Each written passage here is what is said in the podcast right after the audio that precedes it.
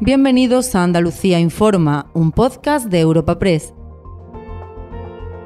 Hoy es 30 de diciembre y estas son algunas de las informaciones más destacadas en nuestra agencia. Andalucía sitúa su sanidad en situación de alerta máxima ante la evolución del COVID en China la previsión de un aumento de contagios con la llegada del invierno y la posible incidencia del alto número de infecciones que se registran en el país asiático ha llevado a las autoridades andaluzas a tomar esta decisión. La Junta comparte la medida del Gobierno de exigir test negativo o pauta completa de vacunación a los viajeros procedentes de China, aunque critica que lo haya adoptado de forma unilateral y lanza un mensaje de tranquilidad porque el sistema está preparado para cualquier eventualidad. Catalina García es la consejera de salud. Estamos hablando con todos nuestros hospitales, con todos nuestros centros sanitarios, áreas de gestión, distritos y, hospitales para qué? Para que pongan en marcha y tengan eh, preparados todos los planes de contingencia que estuvieron funcionando durante la pandemia y estén preparados, absolutamente preparados, para ah, poder abordar si, si tuviéramos que empezar a ampliar y abrir zonas como tuvimos que hacer en otros, en otros momentos. Con lo cual, el mensaje tiene que ser de tranquilidad a la sociedad Granada no se resigna a quedarse sin la sede de la Agencia de Inteligencia Artificial.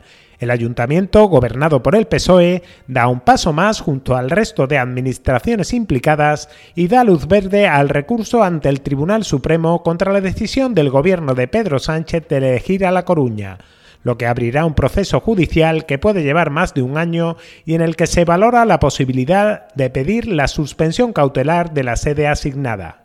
Jacobo Calvo es el portavoz del equipo de gobierno del Ayuntamiento de Granada. En los próximos días, teniendo en cuenta el calendario de vacaciones y los propios días hábiles eh, dispuestos, disponibles en el calendario, pues si no es hoy mismo, será en los próximos días después de 2 de enero, que, es fiesta local. Por tanto, a partir del 3 de enero, en los días más inmediatos. El único requisito, como digo, era el que se, se llevara a cabo la aprobación de la presentación de ese recurso y, por tanto, una vez tengamos ya el acta de, esta sesión informativa, ya tenemos el, material, el recurso imprescindible para poder presentarlo. Y al cierre, en clave política, el PP va a despedir 2022 sin dejar definidas las cabezas de lista en todas las capitales andaluzas para las elecciones municipales del próximo mes de mayo. Los populares presentarán seis caras nuevas respecto a los comicios de 2019 y solo repetirán Francisco de la Torre en Málaga y José María Bellido en Córdoba. Esta última semana del año ha desvelado a sus candidatos en Jaén, José Agustín González, y Huelva, Pilar Miranda, y mantiene la incógnita en Cádiz y Granada, donde suena con fuerza la consejera de fomento Marifran Carazo.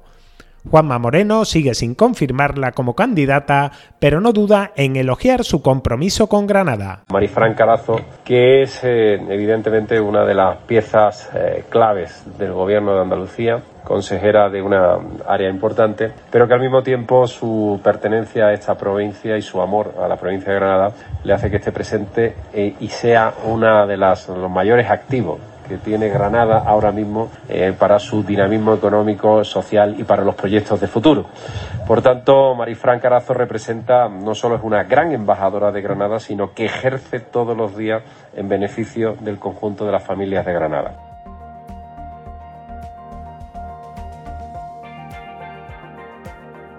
Recuerda que puedes encontrar estas y otras muchas noticias en la sección Andalucía en nuestra web europapress.es.